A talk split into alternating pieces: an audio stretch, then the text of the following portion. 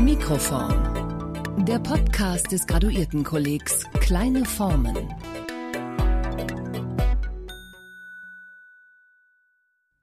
Die Kollegiatinnen Marie Czarnikow, Jasper Schagal, Stefan Strunz und Noah Williamson waren im Dezember 2017 zu Gast beim Theoriefestival Hashtag Luther Lenin, einer Veranstaltung des Goethe-Instituts Prag und des Theaters Studio Hrdinu.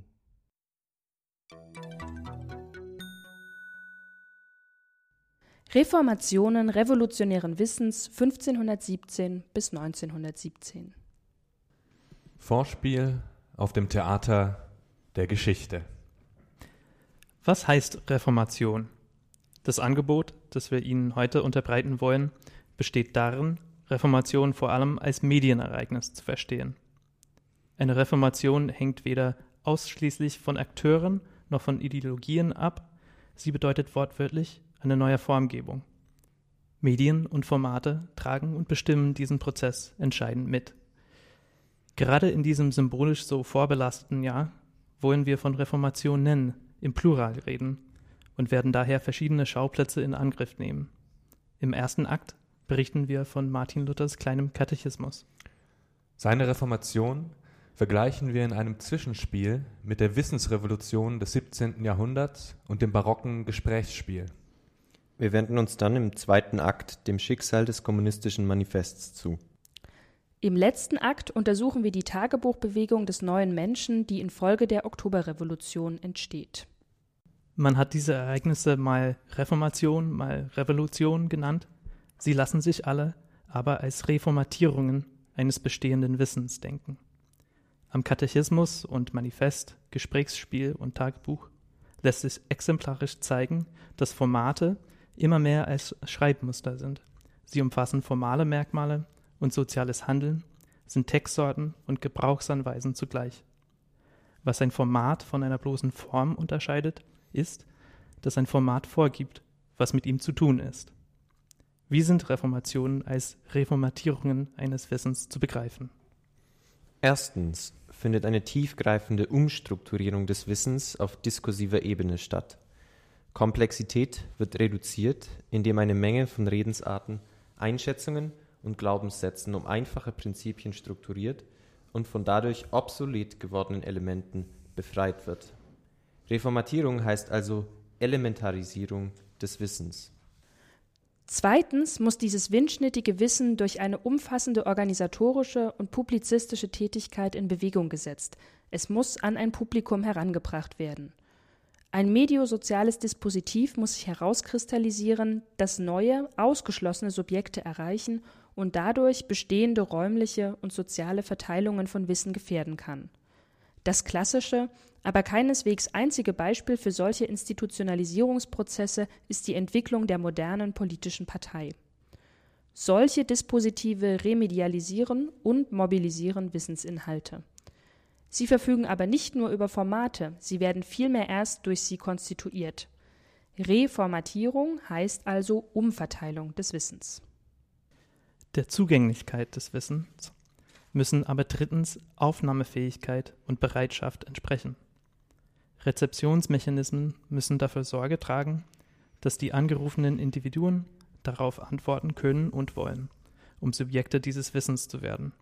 Reformatierung setzt eine Wiedererkennung im Wissen voraus. Schließlich ziehen solche Einweihungen und Übergänge mehr oder weniger eindringliche Untersuchungstechniken nach sich. Prüfungsverfahren, mit denen versichert werden kann, was für ein Wissen in den neu konstituierten Subjekten steckt und mit welcher Qualität und Dauer es verinnerlicht wurde. Die Anerkennung der Anrufung bedarf also einer Konfirmation. Dass Befreiungsbewegungen hier in Schwierigkeiten, ja in erheblichen Selbstwiderspruch geraten können, liegt nahe. Das Subjekt, das zur Autonomie befähigt werden soll, wird wieder auf Konformität getrimmt. Trotzdem bleibt als unverzichtbares Moment der Reformatierung auch die Veräußerung des Wissens. Wir begeben uns auf die Schauplätze. Vorhang auf.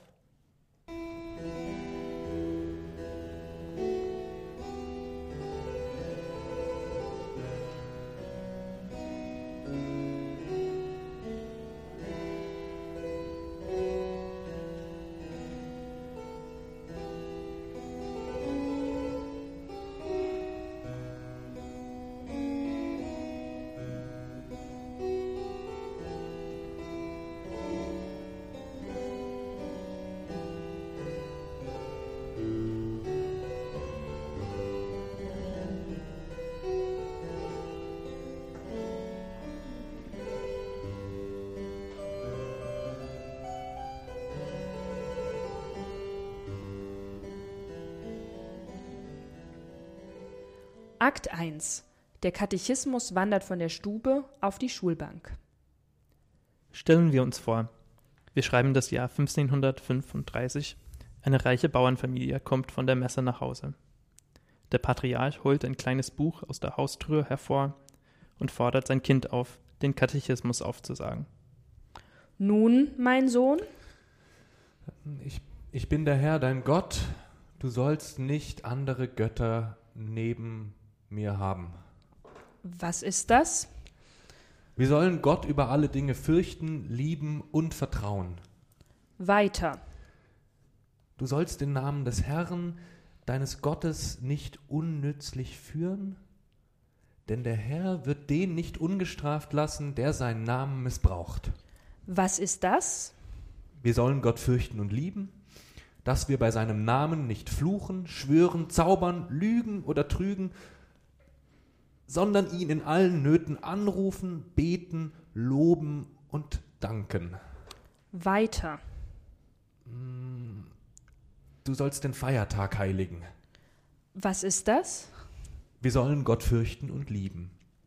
Äh, dass wir seine Predigt und sein Wort nicht verachten, sondern dasselbe heilig halten, gerne hören und lernen. Weiter. Du sollst deinen Vater und deine Mutter ehren, auf dass dir's wohlergehe und du lange lebest auf Erden. Was ist das? Wir sollen Gott fürchten und lieben, dass wir unsere Eltern und Herren nicht verachten noch erzürnen, sondern sie in Ehren halten, äh, ihnen dienen, gehorchen, sie lieb und wert haben. Katechese heißt im Grunde ein religiöser Basisunterricht, der in mündlicher Form zur ältesten Geschichte des Christentums gehört. Eine Aufwertung erfährt sie im 13. Jahrhundert durch die Einführung der Beichtpflicht. Dadurch legt sich die Kirche die Verantwortung auf, Beichtenden das christliche Normgefüge verständlich zu machen.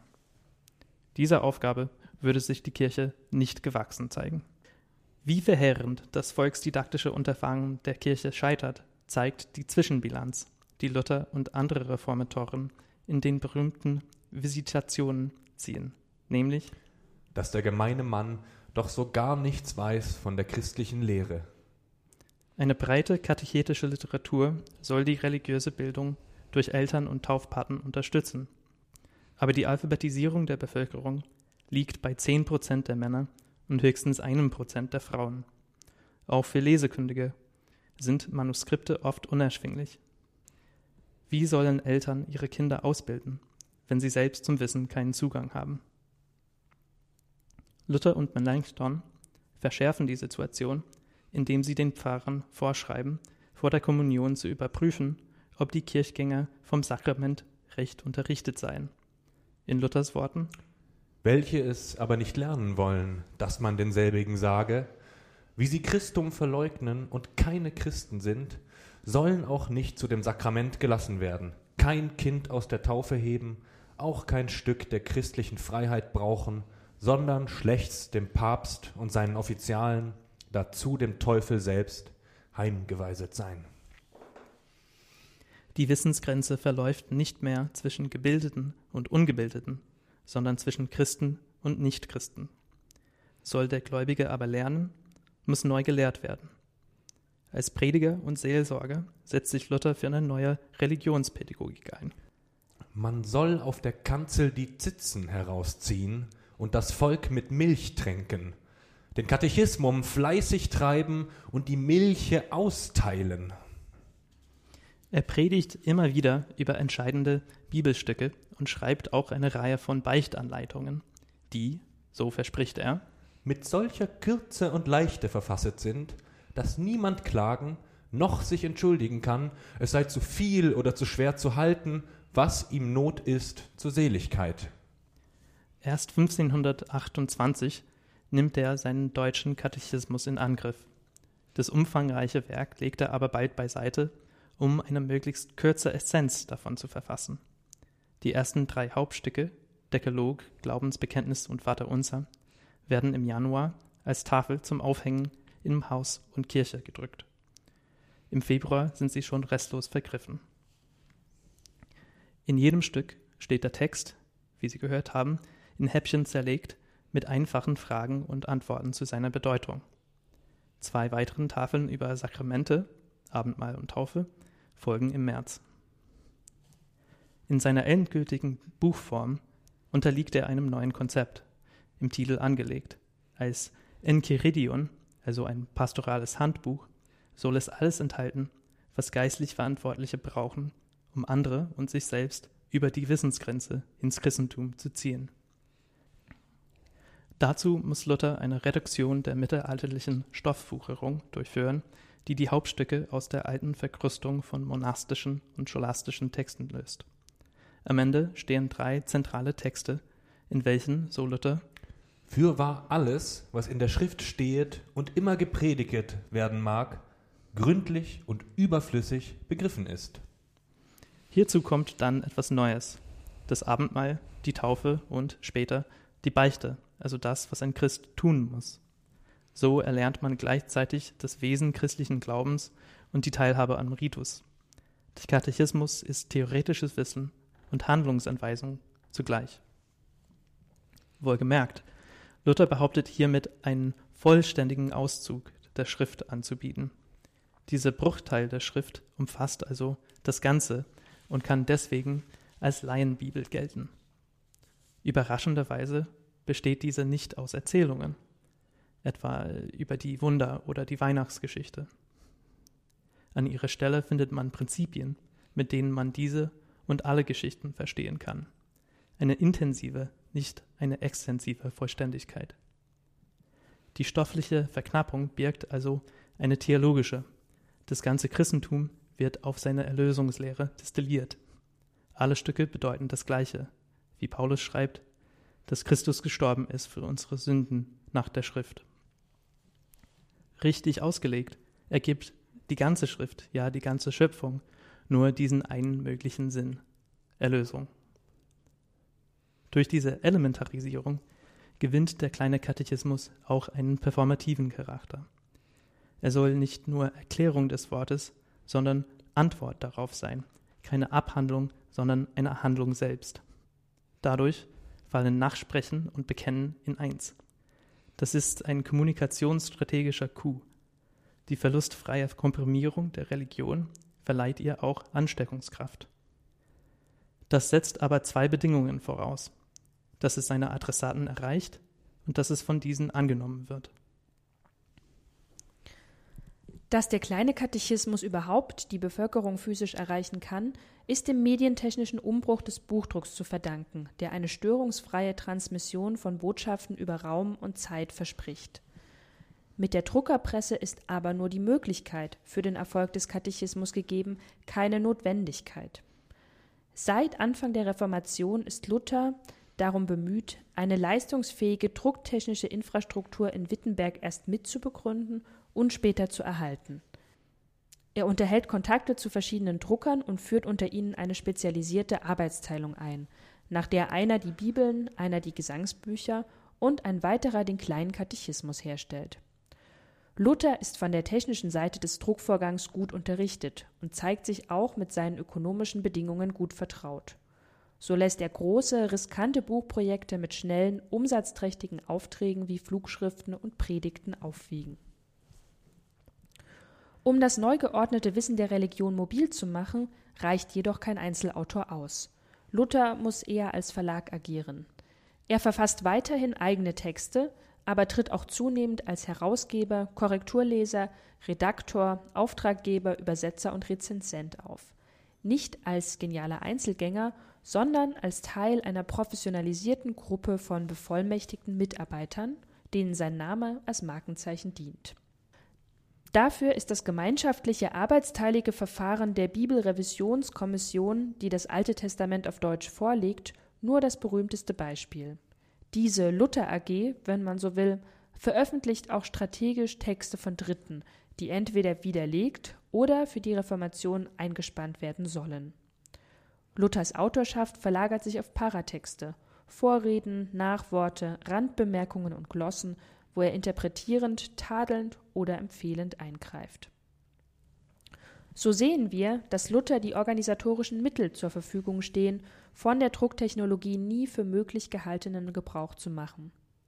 Tatsächlich stammen in den Frühjahren der Reformation mehr als ein Drittel der auf Deutsch veröffentlichten Drucke von seiner Hand. Ein verblüffender Marktanteil. Auch der kleine Katechismus erscheint in mehr als 60 Auflagen zu seinen Lebzeiten.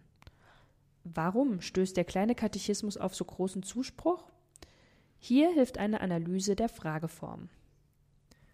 Der kleine Katechismus basiert nämlich auf einem paradoxen Vorgang. Luther beantwortet die Fragen seiner Adressaten nicht, sondern schreibt ihnen seine eigenen Fragen vor, um sie dann von ihnen beantworten zu lassen. Die Katechismusfrage ist nicht als Informationsfrage zu verstehen, wie ein Kind sie seinem Vater stellen könnte. Vielmehr ist sie eine Verhörfrage, die von einer Autoritätsfigur gestellt wird, um zu prüfen, was das vorgenommene Subjekt glaubt bzw. weiß. Deswegen ist der Katechismus kein FAQ des Christentums, sondern das Bekenntnis eines Gläubigen. Dass diese heikle Umkehrung gelingt, hängt natürlich vom Memorieren des Textes ab, aber auch vom Willen des Subjektes, den Anruf des Textes entgegenzunehmen. Diesen Vorgang möchten wir als katechetischen Pakt beschreiben. Die Fragen im Text werden einem ideellen Subjekt zugeschrieben, aber sie sind toter Buchstabe, wenn reelle Individuen sich mit diesem Subjekt nicht identifizieren, so dass die Fragen Verhör- und Betfragen zugleich werden. Luther geht davon aus, dass alle Getauften sich die Frage Was glaube ich? stellen müssen und dass diese Frage historisch besonders akut ist. Dass der kleine Katechismus so hoch im Kurs steht, ist aber auch dem institutionellen Rahmen geschuldet, in den er sich erfolgreich einschreibt. Der Katechismus kann sich nicht auf breite Lesekompetenz stützen. Das zum Druckbuchstaben geronnene Frage- und Antwortspiel der Katechese muss in die Oralität ihrer Adressaten zurückübersetzt werden. Sonst wäre dieses Projekt genauso zum Scheitern verurteilt wie alle früheren Versuche. Die einzigen Instanzen, die die Aufgabe der Reorganisierung übernehmen können, sind die Pfarrer und die alphabetisierten Hausväter. Luther bedient sich ihrer gerne. Für ihn spiegelt diese patriarchale Ordnung die väterliche Zuwendung Gottes. Im Schöpfungsakt, als Etablierung aller irdischen Verhältnisse, ist diese Ordnung ewig festgeschrieben. Ein Christ soll glauben, dass Gott nicht nur, Zitat, mich geschaffen hat, samt allen Kreaturen, sondern auch Kleider und Schuh, Essen und Trinken, Haus und Hofe, Weib und Kind, Acker, Wir und alle Güter. Durch diese Instrumentalisierung und Sakralisierung des Hausvaterstandes wird das Haus neben der Kirche zum Checkpoint an der Wissensgrenze. Wie wir gehört haben, bilden Haus und Kirche zunächst die paradigmatischen Orte der Katechese. Im weiteren Verlauf des 16. Jahrhunderts kommt es allerdings zu einer eigentümlichen Verschiebung – im Zuge der zunehmenden Verschulung schert der Katechismus nämlich aus dem Verbund von Haus und Kirche aus und gewinnt entscheidendes Gewicht bei der Alphabetisierung und Christianisierung der Bevölkerung.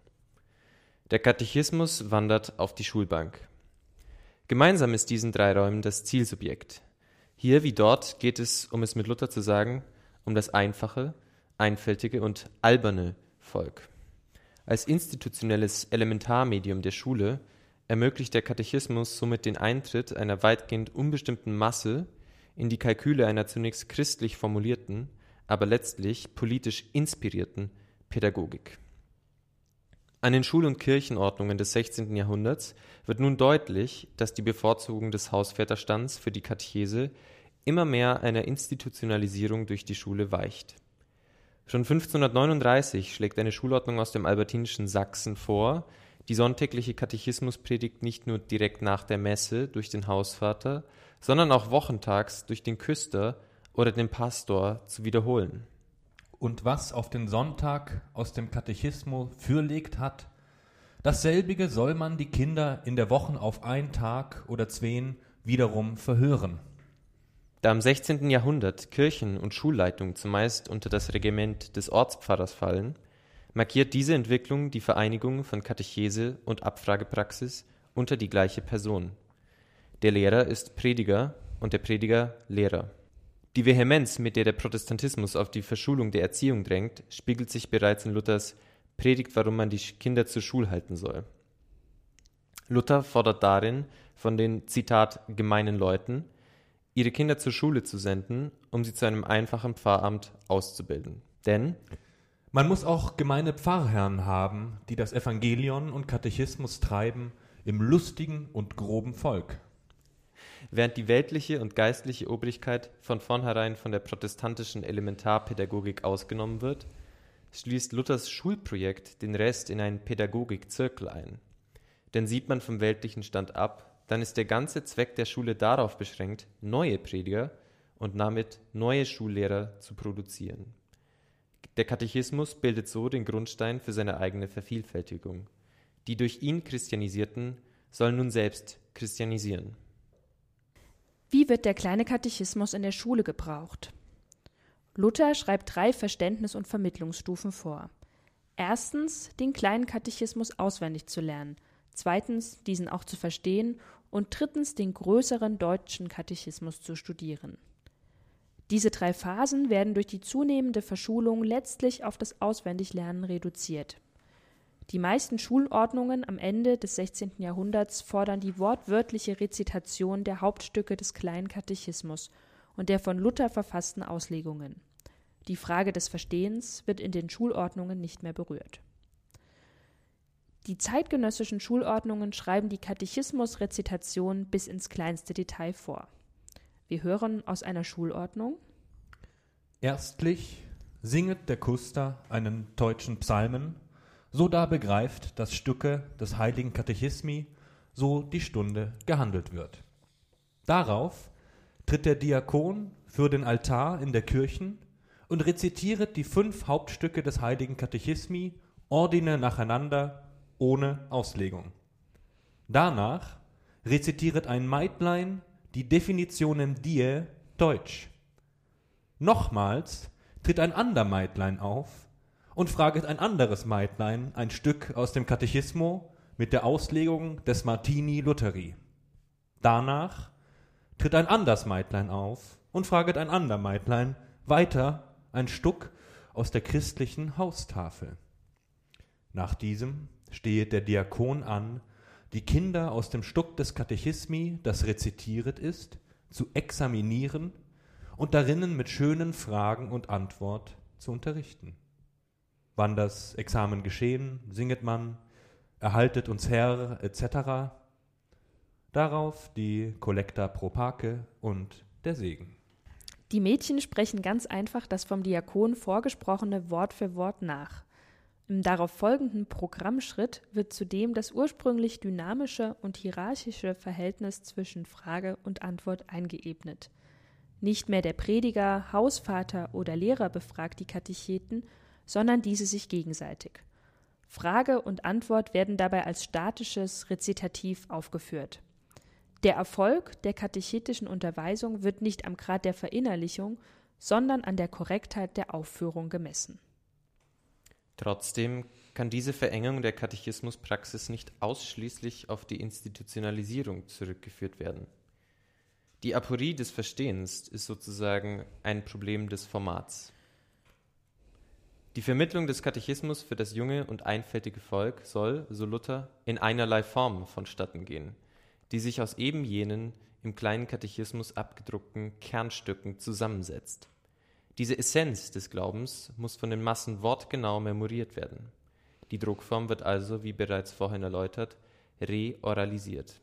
Das Auswendiglernen und Wiederaufsagen ist nicht nur speziell auf die einfältigen und einfachen Leute zugeschnitten, sondern ist bereits in der Frageform selbst angelegt. Denn die Fragen des kleinen Katechismus sind, auch das haben wir bereits gehört, zuallererst Verhörfragen und dienen als solche der Vorbereitung zur heiligen Kommunion. Dieser erst gegen Ende des 16. Jahrhunderts kodifizierten Vorform der Konfirmation liegt eine Verschränkung von Unterricht und Glaubensprüfung zugrunde. Der Katechismusunterricht gipfelt damit im jährlichen Katechismusexamen, in dem genau das abgefragt wird, was zuvor Wort für Wort einprogrammiert wurde. Diese zunächst nur für das Abendmahl vorgesehene Form der Prüfung expandiert im Laufe des 16. Jahrhunderts schließlich auch in den Schulunterricht. Schon eine Schulordnung von 1539 schreibt vor, Zitat, jährlich zu vier Malen die Jugend und Kinder zu verhören und sie das Vaterunser, den Glauben und zehn Gebot lehren und den Katechismum Martin Lutheri aufsagen zu lassen. Wenn die theologische Forschung Luthers kleinen Katechismus als Programm zur Erzeugung protestantischer Innerlichkeit stark macht, dann zeigt die Prüfung genau jenen Punkt an, an dem das Soziale mit dem Innerlichen kollidiert. Die Gemeinde kann eben nur durch Veräußerung von Innerlichkeit ihrer konstitutiven Mitglieder gewiss werden. Und wenn dieser Veräußerungsprozess die Spreu vom Weizen trennen soll, muss er nach einem binären Schema klassifizier- und erwartbar sein. Ja oder nein, gläubig oder nicht gläubig. Erwartbarkeit aber setzt voraus, dass der Horizont zulässiger und unzulässiger Antworten von vornherein abgesteckt ist. Ein solches Schema ist aber notwendigerweise auf eine Festlegung des Wissens in einerlei Form angewiesen.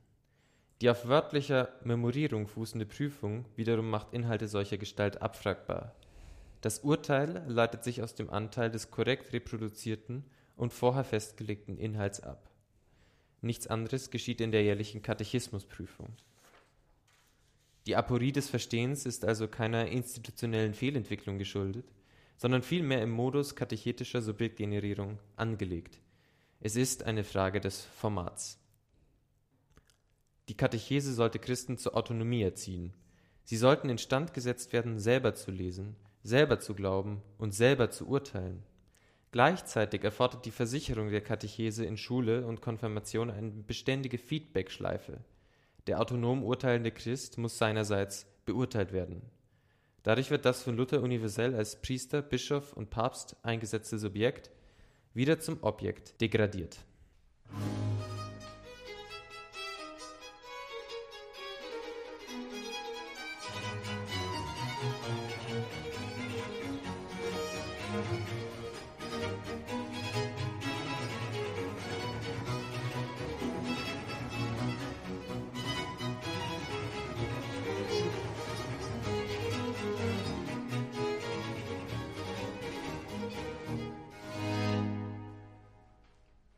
Zwischenspiel.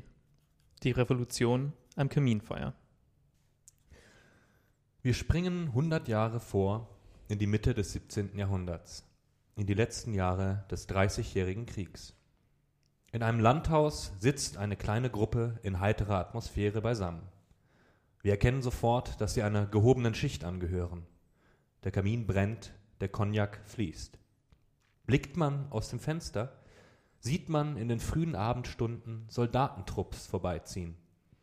Obwohl raue Männerstimmen von außen immer wieder kurz zu hören sind, lassen sich unsere Protagonistinnen davon nicht stören. Gerade sind sie dabei, nach Anleitung des Nürnberger Barockdichters Georg Philipp Harsdörfer ein sogenanntes Gesprächsspiel aufzuführen. Die Gesprächsteilnehmer sind ein repräsentativer Querschnitt adeliger und bürgerlicher Stereotypen. Hier haben wir Angelika von Keuschewitz, eine adeliche Jungfrau. Guten Abend. Raimund Diseretin, ein gereist und belesener Student. Grüß Gott. Und zuletzt Vespanian von Lustgau, ein alter Hofmann. Hallo. Leichter ist, auf die siebente Zahl etwas zu erfinden als das Sieben eine heilige Zahl, weil der siebente Tag von Gott zur Ruhe geheiligt und auch zu ewiger Gedächtnis derselben das siebente Jahr, das Sabbatjahr, zu halten befohlen worden. Gott hat die Zeit, welche er uns verliehen, höher als die zeitlichen Güter geachtet, indem er von diesen den siebenten Teil bei Haltung des Sabbats, von jenen den zehnten Teil ihm zu geben erfordert hat. Die sieben Alter des Menschen vergleichet man auch mit den sieben Fragen der Erschaffung, mit den sieben Planeten und den sieben Zeiten der Welt. Man pflegt zu sagen, wer von sieben sagt, der lüge gerne, und kommt vielleicht daher, weil Salomon sagt, wenn er, der Lügner, seine Stimme holdselig machet, so glaubet ihm nicht. Denn es sind sieben Gräuel in seinem Herzen. Unser deutsches Wort sieben kommt von dem Hebräischen her und ist merkwürdig, dass die Hebräer wenn sie etwas beteuern wollen, bei sieben als der Verknüpfung der ganzen Welt geschworen. Weil Herr Raimund solche Sachen fürbringt, welche daher nicht gehören und wir nicht verstehen, so wolle er zur Straf ein Pfand darlegen. Obwohl ich zwar jetzt nicht mit der jungen Frau, sondern mit Herrn Vespanian allein geredet und diese Sache zu ergründen doch hoch anfangen muss, so will ich mich doch nicht weigern, dieses Pfand der jungen Frau einzuhändigen, mit Bitt, mir eine Buß aufzuerlegen. Das Format des Gesprächsspiels mag der Zuhörerin des 21. Jahrhunderts vielleicht etwas befremdlich erscheinen. Im 17. Jahrhundert erfreut es sich einer großen Beliebtheit. Die angesehensten Schriftsteller der Zeit publizieren reihenweise Werke im Gesprächsformat. Die Auflagen sind hoch, die Nachfrage riesig. Auch hier geht es um die Verbreitung eines komprimierten und dialogisch formatierten Wissens, aber der Einsatzpunkt ist ein völlig anderer. Ja, er ist demjenigen Luthers diametral entgegengesetzt. Schon am Adressatenkreis des Formats tritt diese Umkehrung deutlich hervor. Waren die oberen Schichten von Luthers Projekt von vornherein ausgeschlossen, so richtet sich nun das Gesprächsspiel gerade an eine gehobene und gebildete Schicht. So auch in Haasdörfers von 1641 bis 49 erscheinenden Frauenzimmer-Gesprächsspielen, aus denen wir soeben einen kleinen Auszug gehört haben. Nachdem ein Gesprächsthema eröffnet ist, reiht sich ein Wortbeitrag an den nächsten. Trotz Haasdörfers Bemühen, ein tatsächliches Gespräch natürlich wiederzugeben, folgt nicht immer ein Beitrag notwendig aus dem vorherigen. Vielmehr schichten sich eine Vielzahl von Sichtweisen aufeinander. Typischerweise schweifen die Redner in ihren Beiträgen ab, indem sie versuchen, ihre Thesen, Behauptungen und Meinungen durch eigene Erfahrungen, konkrete Begebenheiten und Beispiele abzusichern. Die behandelten Themen reichen von den schönen Künsten über Rhetorik, Geschichte und Moral bis hin zu Astronomie, Mathematik und den sich formierenden modernen Naturwissenschaften.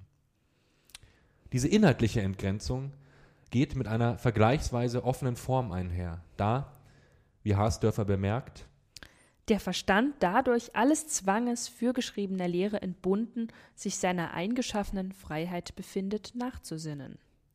Was in der großen Masse barocker Konversationsliteratur also vorliegt und sie für unser Thema so spannend macht, ist eine von Systemzwängen befreite und damit zugleich unterhaltsame Form der Wissenspräsentation. Es geht größtenteils um neuartige, wissenswerte Themen, die in inszenierten Gesprächen verbreitet werden. Damit ist auch klar, dass das Moment der Veräußerung eine ganz andere Form annimmt als bei Luther. War sie für das reformatorische Projekt nur als Prüfung denkbar, so tritt sie hier als Spiel auf. Im Gegensatz zum Katechismusformat, das auf eine mechanische Reproduktion des relevanten Wissens zielte, soll hier ein lustvoller Umgang mit Wissen eingeübt werden. Anstatt eine Doktrin zu festigen, erlaubt das Format des Gesprächsspiels somit eine Verflüssigung des Diskurses. Und während die Prüfungsverfahren und Verhörtechniken stets in einen institutionellen Rahmen zum Einsatz kamen, geht es im Gesprächsspiel eher um eine Streuung des Wissens. Eine religiöse oder politische Doktrin verlangt nämlich nach einer Vereinheitlichung, um sich ausbreiten zu können. Vor dem Hintergrund der Wissensrevolution des 17. Jahrhunderts verschiebt sich für Autoren wie Haasdörfer die Fragestellung. Es geht nicht mehr darum, das eine im vielen zu finden, sondern Vielfalt unter dem Aspekt des Neuen, Interessanten und Besonderen zu vereinigen. Welche Effekte erhofft man sich durch die Publikation von Gesprächsspielen? Mit Recht sind die Gespräche bei Haasdorfer als Unterrichtseinheiten bezeichnet worden.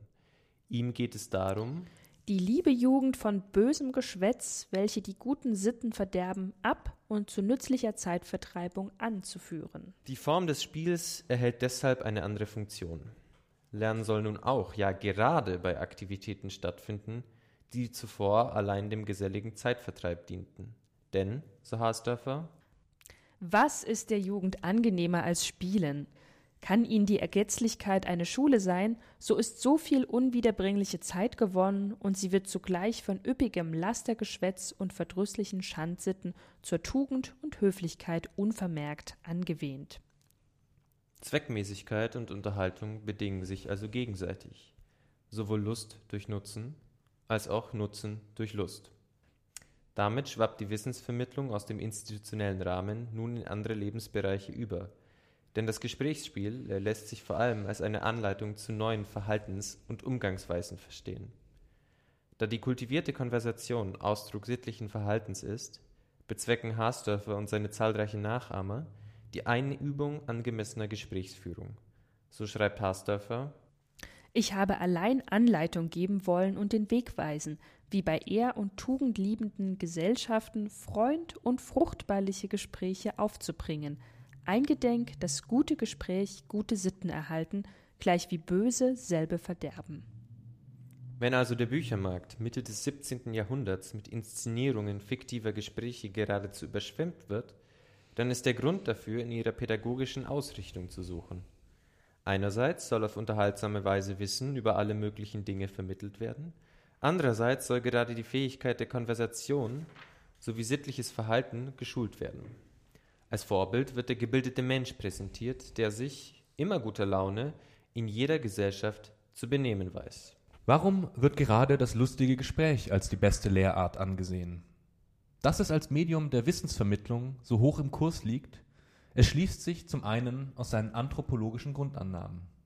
Johann Adam Weber etwa liefert zeitgleich in seinem Werk Kuriose und fruchtreiche Diskurse eine Definition der Anthropologie in direkten Bezug zu Konversation. Die Anthropologie ist, so heißt es dort, eine Wissenschaft von des Menschen Art und Beschaffenheit schicklich zu reden. Mit anderen Worten, um Mensch zu werden, muss man lernen, sich taktvoll zu unterhalten. Immer wieder betont Haasdörfer zudem den Vorzug der Mündlichkeit gegenüber der Schrift. Die Zunge tröstet die Traurigen, bewegt die Gemüter, sieget in dem Streit, erbauet die Städte. Und sie ist der Altar, darauf das Lobopfer der Lippen Gott dem Allmächtigen täglich dargebracht wird. Die Schrift hingegen hat keine Kraft. Sie ist toter Buchstab, wann sie nicht von der Rede beseelt wird. Statt eines passiven Rezeptionsmodus setzt Haasdörfer also auf aktiven Wissenserwerb. Überhaupt lässt die komplexe Verbindung von Spiel, Gespräch und Information auf einen grundlegenden Wandel im Umgang mit Wissen schließen. Davon zeugen die Verknüpfung der Inhalte durch Wortspiele und Assoziationen ebenso wie die eingeflochtenen scherzhaften und galanten Elemente. Das liegt daran, dass hier eine andere Art von Wissen als im Schulunterricht oder an der Universität vermittelt werden soll. Geschrieben wird in expliziter Abgrenzung von jeder Art schulmäßiger Wissensvermittlung für einen breiten Adressatenkreis. Paradigmatisch lässt sich dies an der für die Gesprächsspiele essentiellen Funktion der Frauenfiguren festmachen. Frauen spielen deshalb eine wichtige Rolle, weil sie für alle die einstehen, die zu Haasdörfers Zeiten weder Latein können, noch auf Universitäten Spezialwissen erworben haben. Die Frau fungiert in Haasdörfers Projekt damit als Maske, die es erlaubt, auf Spezialausdrücke, also auf das, was im 17. Jahrhundert pedantisch oder schulfüchsisch genannt wird, zu verzichten, um somit seine Texte einem breiten Publikum und anderen sozialen Schichten schmackhaft zu machen. Immer wieder kommt es daher vor, dass Frauen andere Teilnehmer ermahnen, sobald ein Gesprächsbeitrag auf ein Fachwissen rekurriert. So auch in unserem Textauszug, in dem Angelika Raimund zurechtweist und eine Strafe fordert, als er die angeblich hebräische Herkunft des deutschen Wortes sieben erwähnt. Gerade weil weite Teile des Wissens spätestens Mitte des 17. Jahrhunderts nicht mehr allein lateinkundigen Experten vorbehalten sind, erhält das Format des Gesprächsspiels einen neuen Stellenwert. Das hier präsentierte Wissen hat eher enzyklopädischen Charakter und wird im Rahmen einer geistreichen und kurzweiligen Unterhaltung spielerisch vermittelt. Bezeichnenderweise antwortet eine Figur auf die Frage, welche Bücher für solche Spiele herangezogen werden können. Alle und jede. weil nix in den Wissenschaften begriffen, so zu den Gesprächsspielen nicht sollte gezogen werden können. Das Format ist Wissensspeicher und Gebrauchsanweisung in einem und antwortet auf eine rege Nachfrage nach Konversationsliteratur, die dem Leser die aktive und informierte Teilhabe an Diskursen erlauben soll. Insbesondere durch die Kürze der Spiele wird noch einmal betont, dass es eben nicht darum geht, ein gründliches Wissen zu vermitteln, sondern darum, vieles und vor allem auch Kurioses und Seltsames zu wissen. Einmal lässt Haasdörfer eine Gesprächsteilnehmerin sagen, Die kürzen Spiele sind mehrmals die allerlustigsten, weil die Veränderung und Abwechslung angenehm ist. Und an anderer Stelle heißt es, er habe die Themen nicht ausführlich behandelt, Zitat, um den Leser mit langer Ausführung nicht verdrüßlich zu sein. Ebenso wie der zuvor sündhafte Neuigkeits- und Wissensdrang nun als tugendhafte Eigenschaft gewertet wird, artikuliert sich die angemessene Gesprächsführung über die Kürze und Gewandtheit der Rede.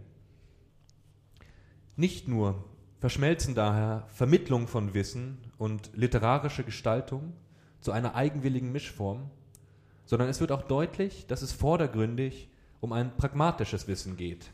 Das heißt, ein Wissen um geselliges, soziales und zugleich sprachliches Handeln. Formate wie die Gesprächsspiele reagieren somit unmittelbar auf eine Neuordnung der Kommunikationsökonomie.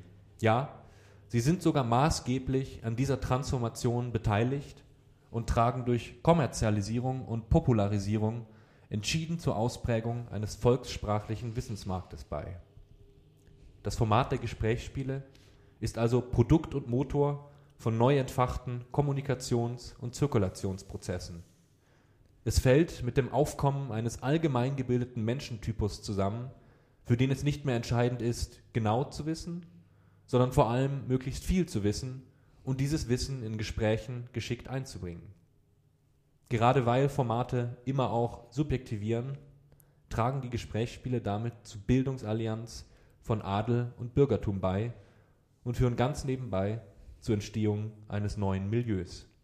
Der Prototyp des Bildungsbürgers war geboren.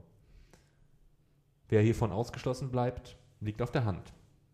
Es ist genau jene Schicht grober und einfacher Leute, die noch Luther so sehr am Herzen lag. Akt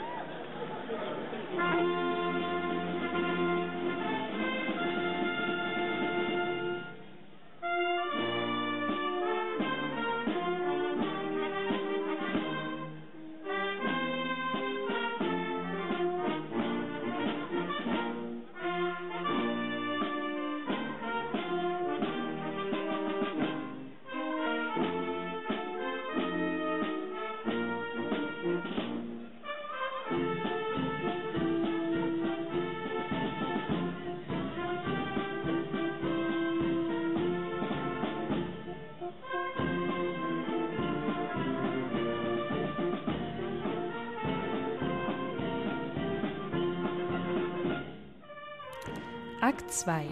Der Katechismus wird zum Kommunisten und stirbt.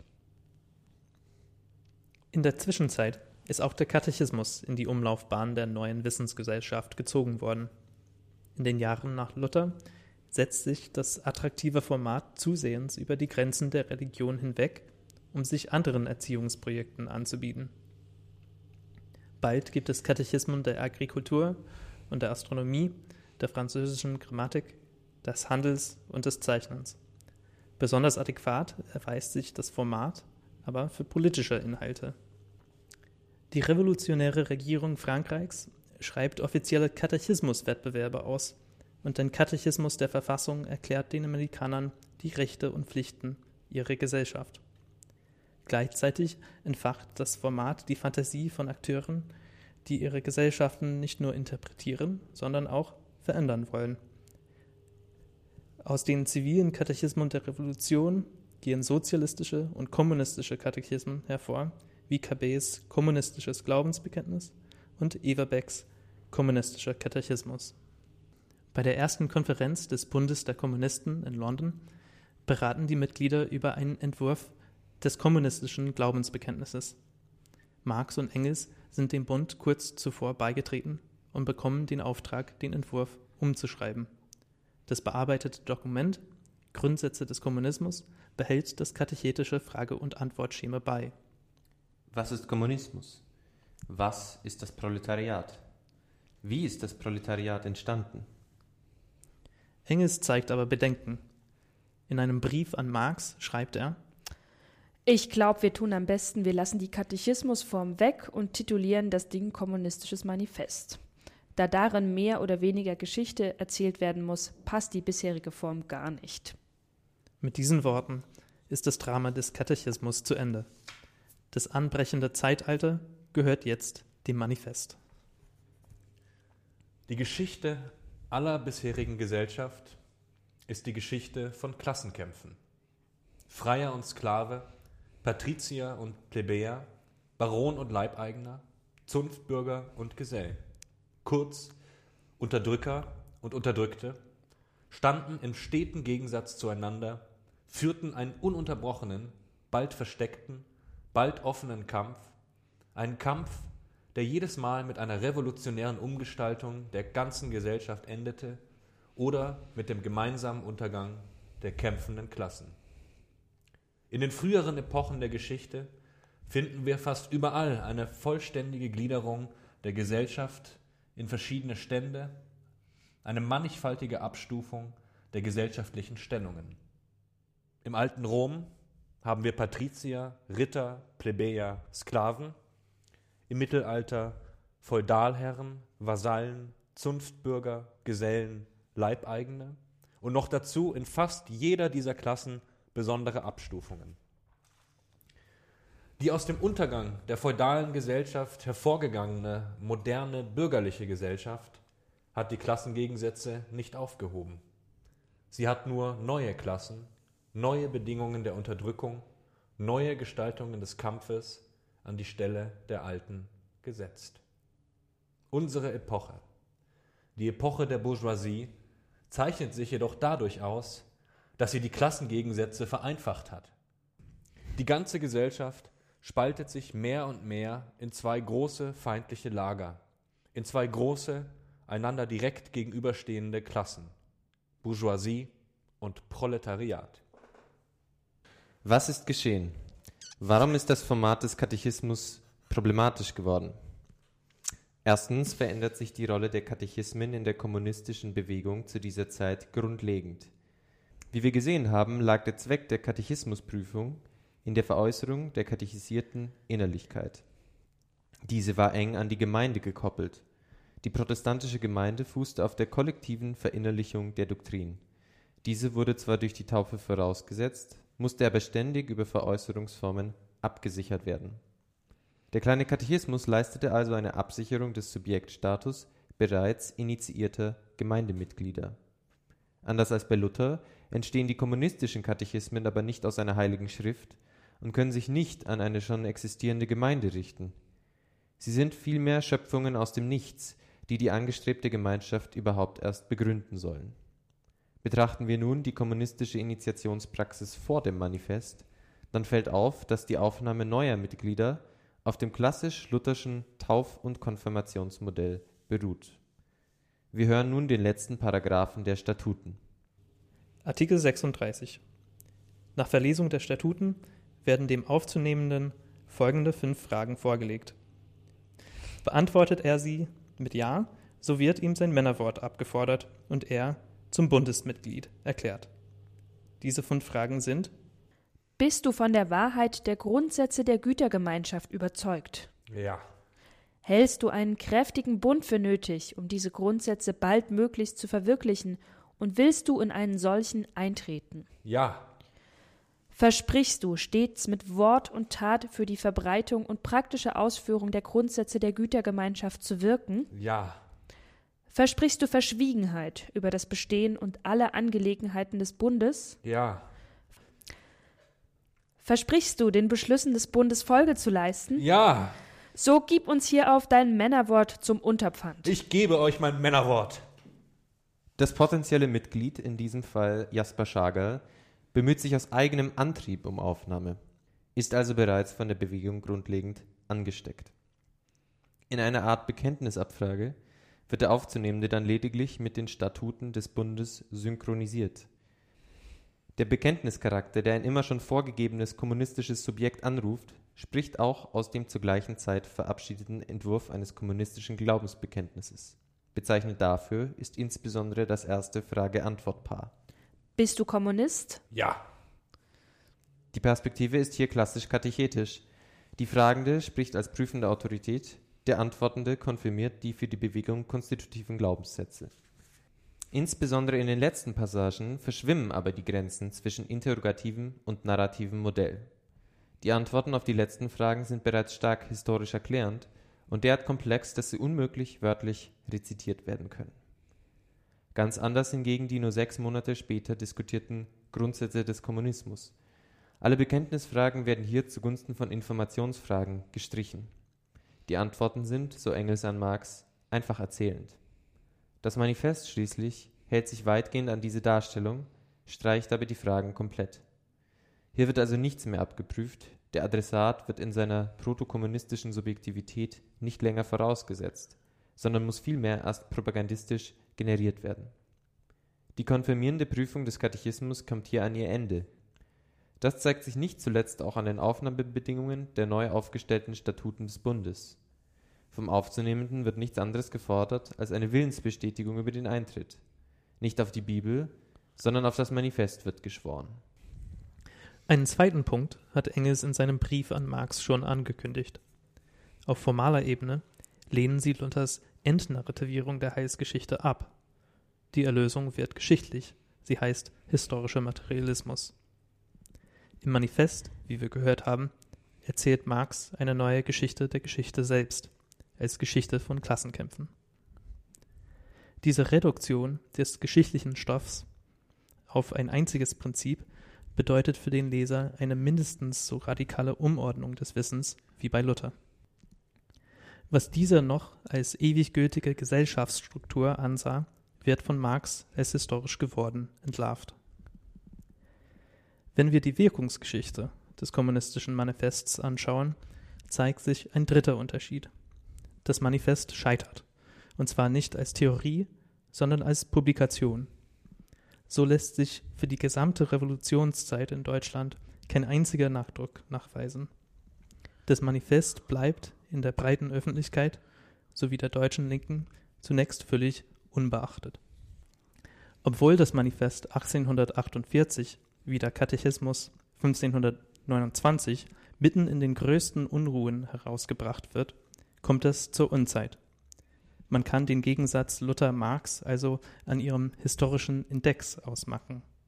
Das, was Luther auszeichnete, war seine rigorose Zeitgenossenschaft. Dagegen sind Marx und Engels überzeugte Anachronisten, die hoffen, in einem Wort Nietzsches, unzeitgemäß zu wirken. Das heißt, gegen die Zeit und dadurch auf die Zeit und hoffentlich zugunsten einer kommenden Zeit. Im Manifest sprechen Marx und Engels ein Subjekt an, das es noch nicht gibt.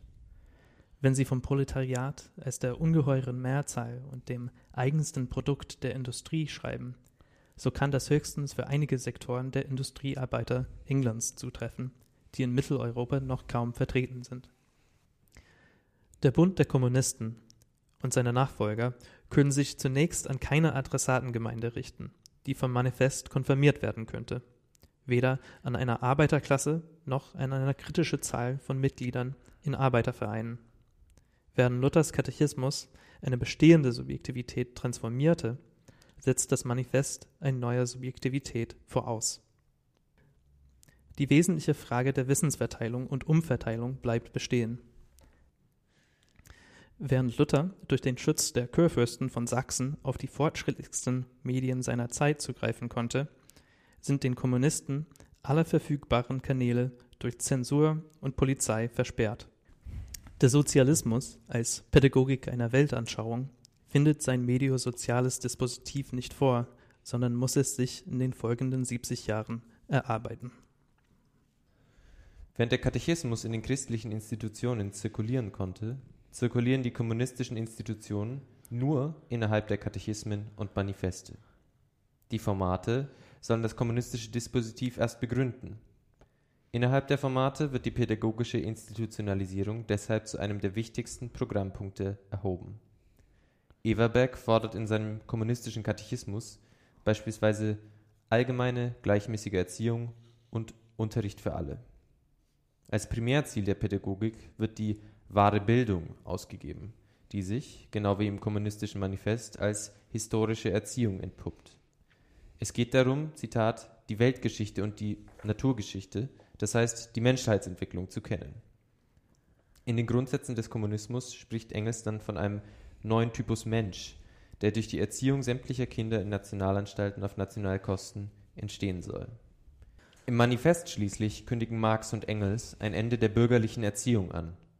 Die Kommunisten entreißen die Erziehung dem Einfluss der herrschenden Klasse und fordern die öffentliche und unentgeltliche Erziehung aller Kinder.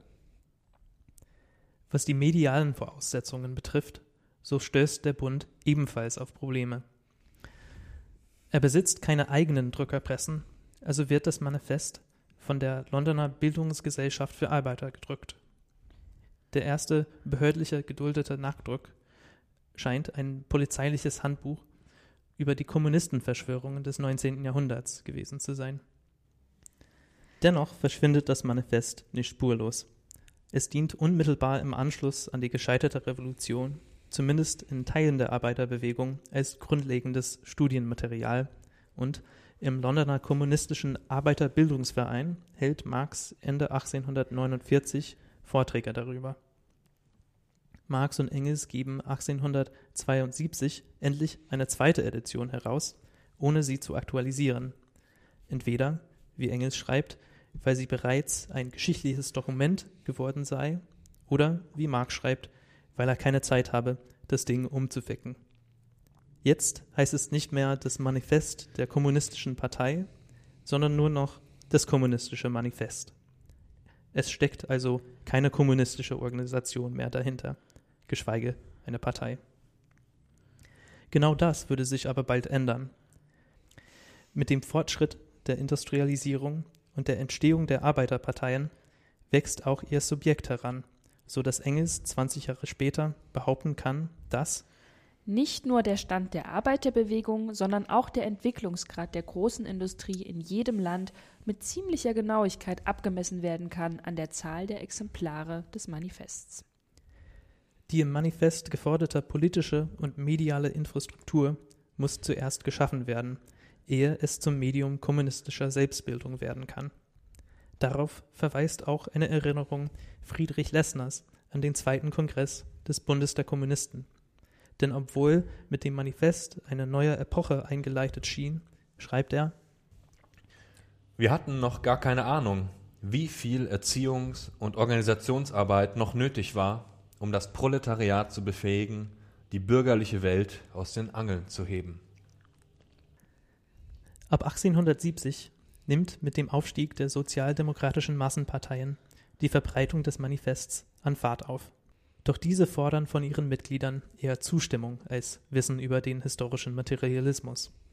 Erst mit der Oktoberrevolution wird sich dies ändern.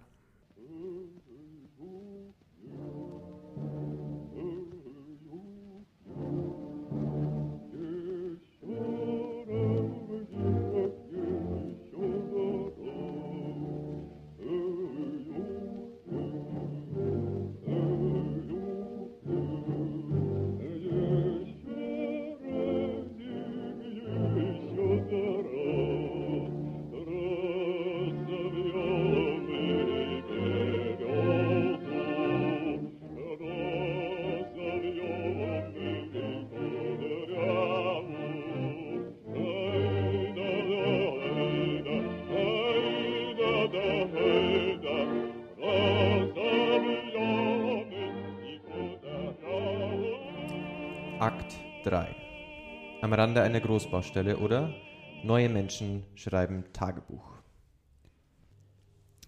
Das Rad der Revolutionen dreht sich weiter. Wir befinden uns auf unserem vierten Schauplatz im Gefolge der Oktoberrevolution. Das kommunistische Manifest zirkuliert zwar auf Flugblättern und in führenden Kreisen der Partei, Jedoch ist ein Großteil der Bevölkerung der neu entstehenden Sowjetunion analphabetisch. Lesen und Schreiben müssen erst zu Praktiken der Aneignung revolutionären Wissens werden. Geeignet scheint dafür die kleine und mobile Form des Tagebuchs. Die Revolution möchte ein radikaler Bruch mit vorgängigen Wissen, Überzeugungen und Machtverhältnissen sein.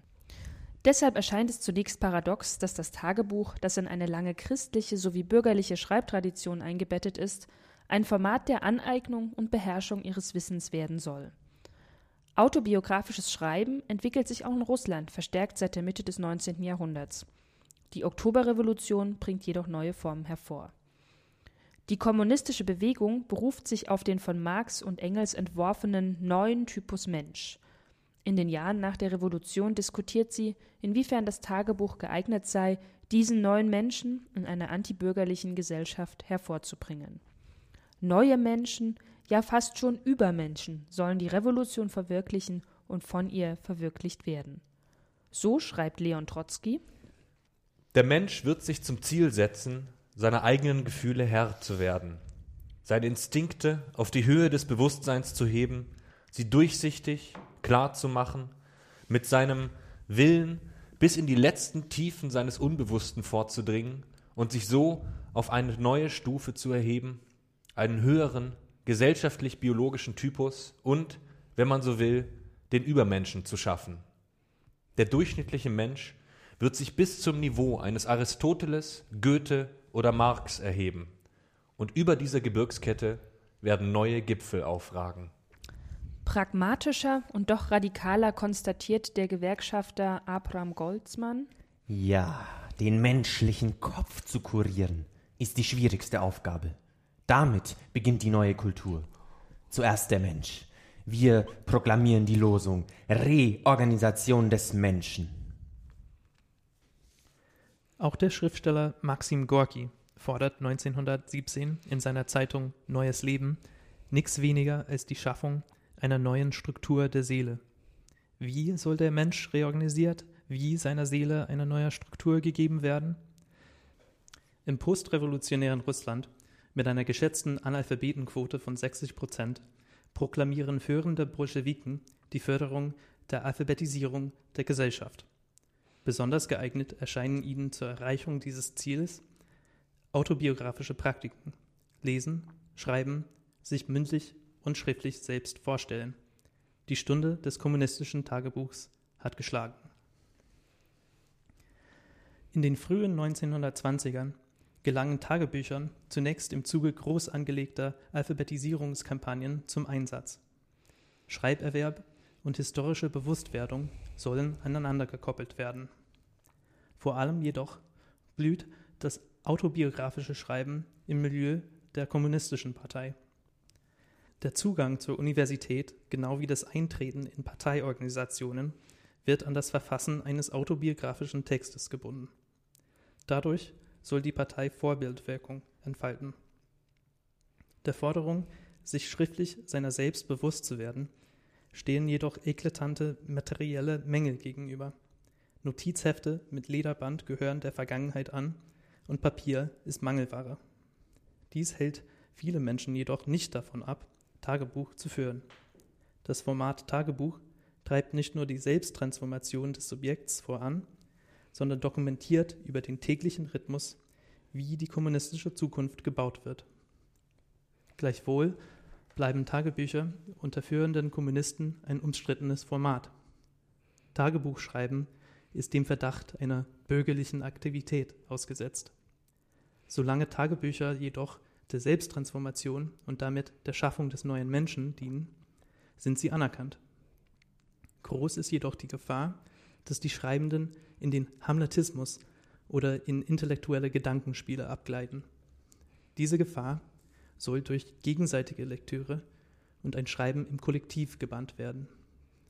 Die Bewusstwerdung des Subjekts als Teil der Revolution mittels des Tagebuchs, also die Veräußerung revolutionären Wissens, wird dabei einer ersten Prüfung unterzogen. Moskau 1931 Mitten in der aufstrebenden Hauptstadt erstreckt sich eine riesige Baustelle. Arbeiter heben mit Spitzhacken und Spaten Gruben für eines der Prestigeprojekte der jungen Sowjetunion aus, die Moskauer Metro. Bis 1934 werden 75.000 Menschen an dem Bau beteiligt sein, der die Verkehrsprobleme in der stetig wachsenden Stadt lösen soll. Nach dem anstrengenden Tag auf dem Bau dient auch der Feierabend dem Errichten der neuen Gesellschaft. Geht es nach den Schriftstellern Maxim Gorki und Jewgeni Nikolajewitsch Medinsky, soll das Erlebte in einem Arbeitertagebuch reflektiert und damit gleichzeitig Material für die Geschichtsschreibung dieses Prestigeprojekts geschaffen werden. So fordert Medinsky Jeder Genosse soll ein Notizbüchlein haben, in welches er seine ersten Entwürfe über wahrgenommene Erscheinungen mit ein, zwei Worten als Gedächtnisstütze festhält. Zu Hause müssen diese kurzen Einträge in Form entfalteter Beschreibungen ins Tagebuch übertragen werden.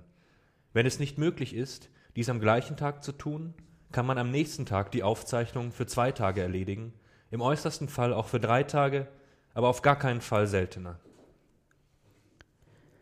Zielte Luthers kleiner Katechismus letztlich auf einfache Christenmenschen ab, so soll auch das kommunistische Tagebuch ab Ende der 1920er Jahre die einfachen Menschen, nämlich die Arbeiter, erreichen. Der Vordenker des kommunistischen Tagebuchs Gorki möchte diese durch ihr eigenes Schreiben zum Subjekt der revolutionären Geschichte machen. Wird kommunistischen Tagebüchern in den Jahren nach der Revolution vorwiegend ein subjektivierendes Potenzial zugesprochen, so sollen die neuen Arbeitertagebücher darüber hinaus die Geschichte der postrevolutionären Gesellschaft im Geschehen dokumentieren. Sie sollen zu einer Simultaneität von Vergangenheit, Gegenwart und Zukunft führen. Die Tagebücher der Moskauer Metroarbeiter sind Teil eines Großprojekts, Gorkis ab 1930 formulierter Geschichte der Fabriken und Werke, die Vorstoß für eine kollektive Geschichtsschreibung und Aufwertung der Arbeiterklasse in einem sein möchte. Arbeiterinnen und Arbeiter in mehr als 100 Fabriken, verteilt über das Gebiet der Sowjetunion, sind aufgerufen, die Geschichte ihrer Fabriken zu schreiben. Zunächst durch die Sammlung verschiedenster Texte, etwa Tagebuchaufzeichnungen, Erzählungen und Vorträge. Diese sollen in einem redaktionellen Prozess möglichst zeitnah bearbeitet und veröffentlicht werden. Das Arbeitertagebuch nimmt unter den vorgeschlagenen Formaten einen zentralen Platz ein, auch weil es, so Medinsky, die einzige dem Niveau des Arbeiters angemessene Form des Schreibens sei. Fand das Tagebuch in den 1920ern noch vorwiegend an einem privaten Ort statt, so wird es nun in die Fabrik, die wie keine andere Institution für den wirtschaftlichen Erfolg der Revolution steht, verlagert. Das Tagebuchschreiben wird institutionalisiert und an das Kollektiv gebunden. Durch die Verteilung der Fabriken über das gesamte Gebiet der Sowjetunion findet eine Bewegung vom Zentrum Moskau hin zu den Peripherien statt. Das Wissen des neuen Menschen wird räumlich stark verbreitet, der Anruf wird verstärkt. Trotz dieser räumlichen Verteilung befindet sich das Vorzeigeprojekt der Geschichte der Fabriken und Werke, also der Bau der Moskauer Metro, im Zentrum der Sowjetunion. Arbeiterinnen und Ingenieure, Literaturzirkel, Gewerkschafts- und Parteiorganisationen beteiligen sich an dieser Schreibfabrik. Eine eigens ins Leben gerufene Redaktion koordiniert den Schreibprozess, geleitet von Lenins Losung Es lohnt sich nur das aufzuschreiben, was dauerhaft erkämpft wurde. Früh jedoch sieht sich die Redaktion mit dem Problem konfrontiert, dass viele Arbeiter kaum Tagebuch führen oder das Geschriebene zu wenig bedeutsam für die Geschichte des neuen Staates, ja zu alltäglich erscheint und kaum auf die Errungenschaften der Revolution eingeht. Dies scheint auch ein Problem des Verständnisses des Tagebuchformats zu sein. Um diesem Problem zu begegnen, verfasst Medinsky 1934 die manifestartigen methodischen Anleitungen zum Führen von Arbeitertagebüchern. Das Tagebuch, das Material der Geschichte, soll gleichzeitig eine Waffe der Selbstkontrolle des Schreibenden sein. Wenn auf den ersten Seiten Mängel erwähnt wurden, so soll auf den folgenden Seiten eine Notiz erfolgen, die zeigt, welche Schritte du unternommen hast, um diese Mängel zu beseitigen. Wurde alles getan? Wurden die Mängel erfolgreich beseitigt oder bremsen sie weiterhin die Arbeit? Dadurch wird das erreicht, was nirgendwo möglich ist, außer in einem sozialistischen Land, nämlich, dass ein Arbeiter im Arbeitsprozess seine Arbeit bewusst wahrnimmt und diese Bewusstwerdung seine Arbeit stimuliert. Eine solche Bewusstwerdung soll die Geschichte der Metro sein. Die Hauptforderung, die an jedes Tagebuch gerichtet werden muss, ist seine maximale Wahrhaftigkeit, Aufrichtigkeit und Offenherzigkeit. In den Einträgen soll es keine Pseudoliteratur geben. Über Flugblätter und in der Redaktionszeitung veröffentlicht, sollen diese Vorgaben die schreibenden Arbeiter erreichen. Ist bereits im Format Tagebuch eine Gebrauchsanweisung angelegt, das tägliche Schreiben, so wird dieses Schreiben mittels der Anleitungen formalisiert und instrumentalisiert. Die nun geschriebenen Arbeitertagebücher sollen den weiteren Bau dokumentieren und möglichst zeitnah dem Redaktionskomitee übergeben werden. Format und Formatansprüche fallen dabei jedoch aufs Neue weit auseinander.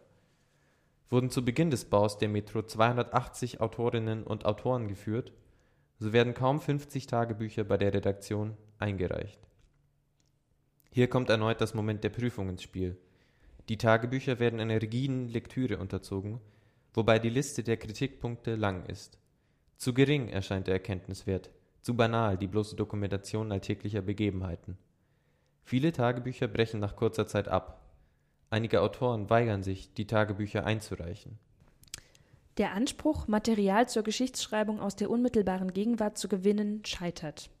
Die ins Tagebuch verlegte Auseinandersetzung mit der neuen Gesellschaft wird durch Redaktionskomitees geprüft und bringt die Schreibenden in eine ambivalente Position, in der jede Aussage im Zweifelsfall gegen sie verwendet werden kann. Es wird überprüft, ob die formulierten Beobachtungen das Wissen der Revolution korrekt reproduzieren. Gesucht wird nicht mehr der Übermensch, wie ihn noch Trotzki in den 1920er Jahren herbeischreibt, sondern ein systemkonformer Homo sovieticus. Somit ist das Scheitern der Subjekte vorprogrammiert. Averbach, einer der führenden Köpfe des kollektiven Tagebuchprojekts, scheut sich daher auch nicht mehr, Tagebuch und Säuberung in einen offensichtlichen Zusammenhang zu bringen. Das Tagebuch soll nicht für das Eigenlob geschrieben werden, sondern für die Kritik. Wir brauchen so ein Tagebuch, als ob du zur Säuberung gehst, als ob du alles an dir überprüfst, was und wie. Man muss die Genossen, die ein Tagebuch führen, fragen, was sie dabei lernen vom Blickwinkel des Aufschreibens der Arbeit. Folglich findet eine Verschiebung der Ansprüche an die Tagebücher statt. Galt zu Beginn des kollektiven Tagebuchprojekts die Maxime der genauen Dokumentation des Metrobaus als eine Qualität der Arbeitertagebücher, die letztlich der Bewusstwerdung der Menschen als Subjekt der Geschichte dienen sollte, wird diese in den 1930ern mehr und mehr vom erzieherischen und letztlich rein auf Prüfung der Subjekte angelegten Anspruch des Projekts überlagert. Schreiben soll den Alltag verbessern, indem Fehler und Nachlässigkeiten aufgewiesen und Schuldige benannt werden. Die Wirksamkeit der Tagebücher und deren praktische Effekte treten ins Zentrum des Interesses und werden bis aufs äußerste in einen öffentlichen Raum eingebunden. Sie werden ausgestellt, diskutiert und im Kollektiv gelesen. Vor allem jedoch wird über diese Prozesse das erneut veräußerte Wissen des Tagebuchs normiert formatiert und einer ständigen Prüfung unterzogen. Gefragt sind nicht mehr autonome Zeugen, die Geschichtsschreibung demokratisieren, sondern auf Konformität getrimmte Menschen. Wie am Beispiel des Geschichtsprojekts der Moskauer Metro deutlich wurde, erweist sich der Anspruch an die kommunistischen Tagebücher für ihre praktische Umsetzung als nicht erfüllbar. Nur wenige Jahre nach dessen Beginn werden keine Arbeitertagebücher mehr eingesetzt. Auch in den 1935 erschienenen Band zum Metrobau werden sie nicht aufgenommen. An ihre Stelle treten mündliche Befragungen, die weniger der Bewusstwerdung der Subjekte und deren Positionierung in der Gesellschaft dienen, als vielmehr Fakten über das konkrete Voranschreiten des Metrobaus liefern sollen. Die von einem Impetus der Umwälzung durchdrungene Tagebuchbewegung ist gerade wegen ihres Scheiterns interessant. Der offensichtlichen Kluft zwischen dem übermäßigen Engagement der Protagonisten ihren theoretischen, fast manifestartigen Bekundungen und dem faktisch kaum vorhandenen Resultat. Mit Blick auf Reformationen revolutionären Wissens zeigt sich jedoch, dass die Tagebuchbewegung und das Wissen um den neuen Menschen durch mangelnde Umverteilung, vor allem jedoch durch dessen stetige Überprüfung hin auf Konformität scheiterte. Damit wurde das Tagebuch zu einem Massenmedium ohne Masse. Nachspiel der aufhaltsame Aufstieg der Revolution. Wir verlassen nun unseren historischen Parcours und möchten zum Schluss ein Resümee ziehen und dieses zugleich an die Frage nach dem Scheitern von Revolutionen koppeln. Unser Vorschlag bestand darin, soziale Umwälzungen wie Reformationen oder Revolutionen als Medienereignisse zu begreifen, als Reformatierungen eines bestehenden Wissens. Auf allen vier von uns vorgestellten Schauplätzen konnte man beobachten, wie Wissensordnungen durch Formate reformatiert werden. Am Katechismus und am Manifest sowie am Gesprächsspiel und am kommunistischen Tagebuch wurde deutlich, dass in diesen Formaten nicht nur ein bestimmtes Wissen in Umlauf gebracht wird, sondern dass sie darüber hinaus immer auch Handlungsanweisungen sind. Um Reformationen als Medienereignisse zu interpretieren, haben wir vier Thesen aufgestellt. Wenn Wissen reformatiert werden soll, muss es erstens elementarisiert, zweitens neu verteilt, drittens für Subjekte aufnehmbar gemacht und viertens veräußert werden. Diese vier Momente bilden die Bedingungen der Wirksamkeit einer Reformation. Wie erfolgreich verliefen die Reformatierungen auf unseren Schauplätzen? Während die Elementarisierung auf keinem Schauplatz ein Problem darstellte, gestaltete sich die Verteilung des Wissens um einiges schwieriger.